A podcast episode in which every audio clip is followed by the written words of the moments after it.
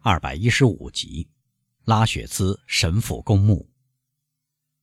德波威勒确实遇到了将瓦朗蒂娜送到安息地的丧葬行列。天空阴霾密布，昏暗异常。风还是和煦的，但对黄叶已起到致命作用，吹落了树枝上的残叶，在挤满大街的人群上空旋舞。德威勒夫先生。是个纯粹的巴黎人，把拉雪兹神父公墓看作唯一能安葬一个巴黎之家的遗体的地方。他觉得其他墓地都是乡下墓园，死者带家具出租的公馆，唯有在拉雪兹神父公墓，有教养的死者才能得其所在。正如读者所知，他在那里买下了一块永久墓地。他的前妻一家的所有成员迅速地占据了那座耸立的建筑。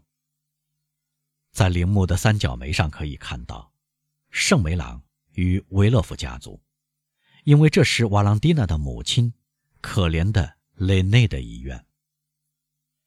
从圣奥诺雷区出发的丧葬行列，正是朝拉雪兹神父公墓走去，要从巴黎横穿而过，经过神庙区。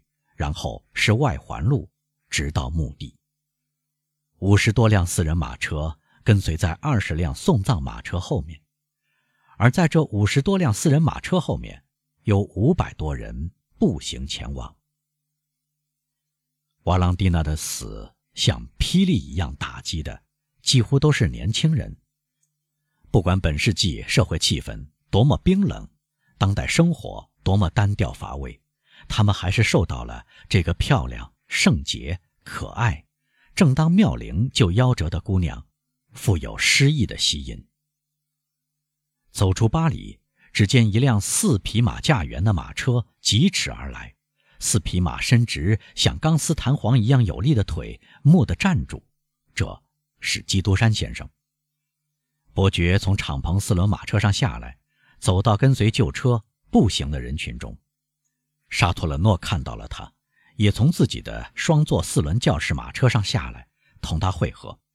博尚也离开了包租的双轮轻便马车。伯爵专注地在人群空隙中观望着，很明显他在找人。他终于泄气了。莫雷尔在哪里？他问。诸位，你们当中有谁知道他在哪里？我们在死者家里时。已经互相提过这个问题了，沙特勒诺说：“因为我们谁也没看见他。”伯爵沉默不语，但继续环顾四周。送葬行列最后来到了墓地。基督山锐利的目光突然在紫杉和松树丛中搜索，不久，他的不安完全消失了。一个身影在黑森森的林荫小径下掠过。基督山无疑刚认出他要寻找的人。人人皆知，在这个壮丽的大公墓里下葬是怎么回事。穿黑衣服的人群散布在白色的小径中，天上地下静谧无声，只有断裂的树枝和坟墓四周的篱笆发出的响声扰乱这片寂静。随着神父忧郁的歌声升起，夹杂在这里那里。从花树中发出的呜咽，在花朵下可以看见有个女人沉浸在痛苦中，双手合十。基督山注意到的身影迅速掠过艾洛伊斯和阿贝拉尔的坟墓后面那条树木栽成梅花形的林荫道，跟抬棺材的人一起站在旧车的码头旁边，迈着同样的步子来到墓坑前。每个人都盯住一样东西，基督山只看着周围的人不太注意的那个身影。伯爵两次走出行列，想看看这个人的手是否在寻找藏在衣服下面的武器。当送葬行列停住时，这个身影被人认出是莫雷尔。他身穿扣到汗下的黑色礼服，脸色苍白，脸颊下陷，帽子。被痉挛的双手揉皱了，站在凌驾坟墓的小丘上面，靠着一棵树，以便不漏掉即将进行的丧礼的任何细节。一切都按习俗进行。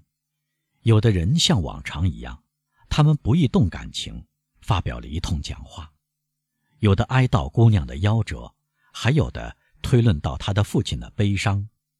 有个相当聪明的人认为，这个姑娘曾经不止一次为罪犯向处在众人之上、执掌着司法利剑的的维勒夫先生求情。最后，他们想方设法转用马来布写给杜佩利埃的诗歌。用尽了华丽的比喻和哀感顽艳的和谐复合句。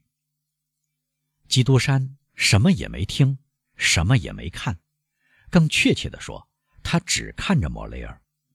对于能看透年轻军官心底里的思绪的人来说，莫雷尔的平静和纹丝不动，构成了一幅可怕的景象。看，博尚突然对德布雷说：“莫雷尔在那里。”见鬼！他躲在那儿干什么？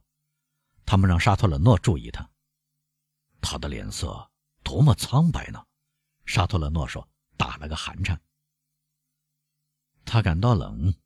德布雷回答：“不。”沙特勒诺慢吞吞地说：“我想，他是兴奋。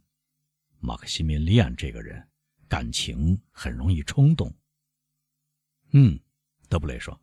他刚认识德维洛夫小姐吗？您亲口说过的。不错，但我记得在德莫尔塞夫夫人家那次舞会上，他跟她跳了三次舞。您知道，伯爵，在那次舞会上，您多么引人注目。不，我不知道。基督山回答，但不知道对谁讲话和回答什么，专心一意地监视莫雷尔。莫雷尔的双颊显示他十分兴奋。好像压抑着或屏住呼吸似的。讲话结束了，再见，诸位。伯爵木地说，他做了个要走的表示，消失不见了。没有人知道他是从哪里走掉的。丧仪结束，与会者又踏上回巴黎的路。只有沙托勒诺用目光搜索了一会儿莫雷尔，但当他注视着伯爵远去时，莫雷尔已经离开他的位置。沙托勒诺找不到他，便跟着德布雷和博尚走了。基督山折进一个矮树林，躲在一个大坟墓后面，窥视着莫雷尔的细小动作。莫雷尔逐渐走近好奇的人，然后是工人走空了的陵墓。莫雷尔慢慢的、朦朦胧胧的环顾四周。正当他的目光注视着基督山对面那座圆坟时，基督山。走近了十来步，他没有发觉。年轻人跪了下来。伯爵伸长脖子，眼睛睁大，目光专注，双腿弯曲，仿佛一看到表示就要冲上去似的，以免继续挨近莫雷尔。莫雷尔将额头一直弯到石头上，双手抱住铁栅，喃喃地说：“啊，瓦朗蒂娜。”听到这句话，伯爵的心都要碎了。他又走近一步，拍拍莫雷尔的肩膀：“是您，亲爱的朋友。”他说：“我一直在找您。”基督山原来预料到他会冲动起来，又是斥责又是非难，他搞错了。莫雷尔回过身来，表面上很平静。“您看，”他说，“我在祈祷。”基督山以探索的目光从头到脚打量着年轻人，看完以后，他显得平静下来。您要我送您回巴黎吗？他问。不，谢谢。您想做什么呢？让我祈祷吧。伯爵走开了，没有表示异议，但他只是换了一个地方，不漏掉莫雷尔的一个动作。莫雷尔终于站起来，拂去膝头的灰尘，踏上回巴黎的路，连头也不回一次。他慢腾腾地走到拉罗盖特街，伯爵把他停在拉雪兹神父公墓的马车打发回去，相距一百步，尾随着莫雷尔。马克西米利安穿过运河，经林荫大道回到美斯莱街。莫雷尔关上家门之后五分钟，这扇门又为基督山打开了。九里在花园入口，他全神贯注地看着帕纳隆师傅。帕纳隆认真对待自己的园丁职业，正在为孟加拉玫瑰插条。啊，的基督山伯爵先生，他带着基督山来梅斯莱街拜访时，这一家每个成员平时都表现出的快乐神情，大声地说：“马克西米利安刚回来，是吗，夫人？”伯爵问。“我似乎看到他走过。”“是的。”少妇回答。“请别客气，您叫艾玛纽尔过来吧。”对不起，夫人，我必须马上上楼到马克西米利安的房间里去。基督山回答：“我要告诉他极其重要的事。”去吧，他说，带着迷人的微笑，一直送到他消失在楼梯里。基督山一转眼便登上从底楼到马克西米利安房间的那两层楼，到达楼梯平台上，他倾听着，没有发出任何声音。正像大多数独家居住的老房子那样，楼梯平台只关闭着一扇玻璃门。不过，这扇玻璃门上没有钥匙，马克西米利安反锁在里面。伯爵不可能越过这扇门往里看，因为一条红绸窗帘遮住了玻璃。伯爵的惴惴不安反映成强烈的红晕，在这个冷漠无情的人的身上，这是不同寻常的激动征象。怎么办？他低声地说。他沉吟了一下。拉铃，他说：“哦，不。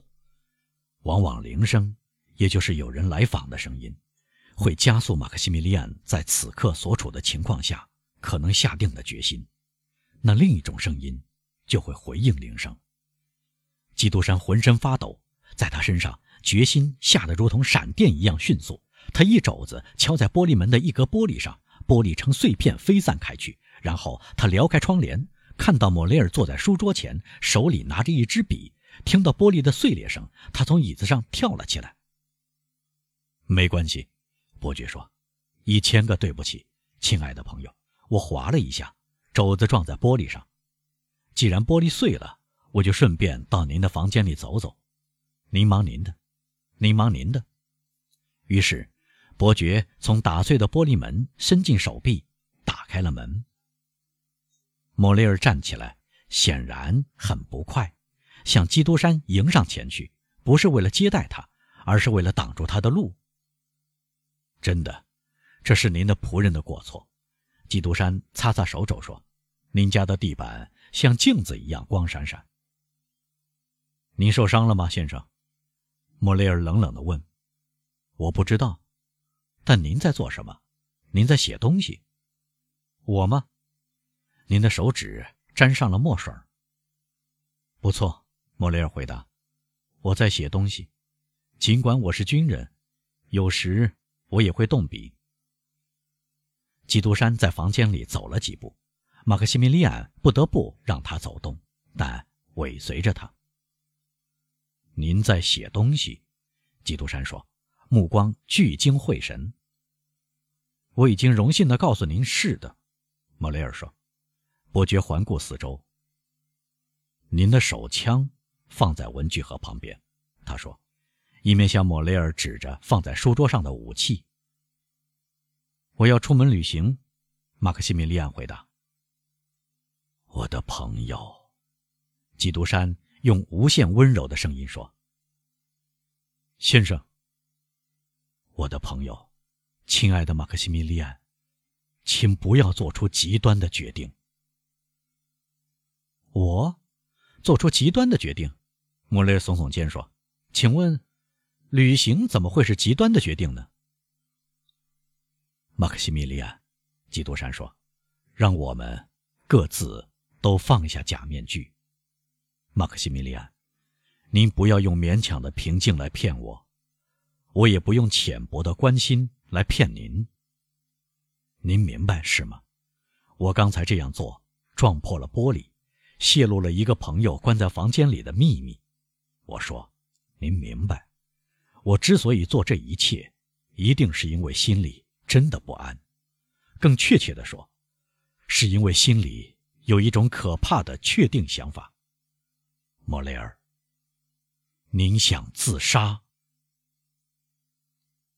好，莫雷尔颤抖着说：“您怎么会有这种想法，伯爵先生？”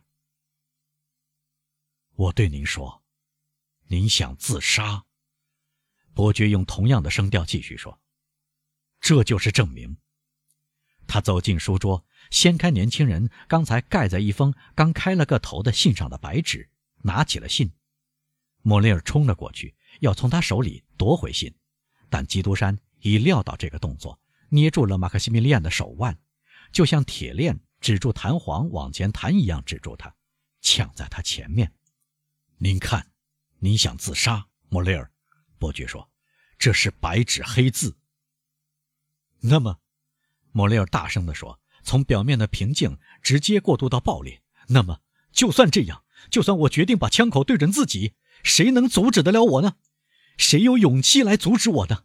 当我说我的一切希望已经破灭，我已经心碎，我的生命已经熄灭，我周围只有悲哀和厌倦，大地变成灰烬。”一切话语声都使我难受。当我说让我死是发善心，因为如果您不让我死，我会失去理智，我会发疯。啊，说吧，先生，我说了这番话。当您看到我带着忧伤，含着从心里流出来的眼泪说这番话时，您还会回答我：您错了吗？说吧，先生，说吧，您有这种勇气吗？是的，莫雷尔，基督山说，他的声调的平静。跟年轻人的激动形成奇异的对照。是的，我有。您，莫雷尔怀着越来越强烈的愤怒和指责的表情，高声地说：“您用愚蠢的希望来诱骗我，您用虚假的诺言来拖住我，安慰我，让我高枕无忧。而我本来可以通过出色的行动，通过异乎寻常的决心救活他，或者至少可以看到他死在我的怀里。”您装出有的是办法，无所不能。您扮演着，更确切的说，假扮上帝的角色，却连给一个中毒的姑娘服解毒剂的能耐都没有。啊，说实话，先生，即使您没有令我恐惧，您也叫我可怜。莫雷尔，是的，您告诉我放下假面具，那么我放下了。您该满意了吧？是的，您跟随我到墓地去的时候，我还是回答了您的问话，因为我的心是善良的。您进来时，我也让您走到这里。但既然您得寸进尺，既然您径直跑到我作为坟墓龟缩起来的房间里冒犯我，既然您又来折磨我，我本来以为受尽了各种折磨，基督山伯爵，您这个救世主，您该满意了。您就要看到您的朋友死去。莫雷尔狂笑着，第二次冲向手枪。基督山的脸色像幽灵一样惨白，但他的目光闪闪发亮。他伸手按住武器，冲着那个失去理智的人说：“我对您再说一遍，您不要自杀！”居然阻止我自杀！莫雷尔回答，最后一次冲过去，但像第一次那样，在伯爵的铁臂面前碰了壁。我就是要阻止您自杀。您究竟是谁？居然窃取了对自由的、会思想的人实行专制的权利？马克西米利安大声地说：“我是谁？”基督山重说一遍：“听着，世人当中，只有我有权对您说，莫雷尔，我不愿您父亲的儿子在今天死去。”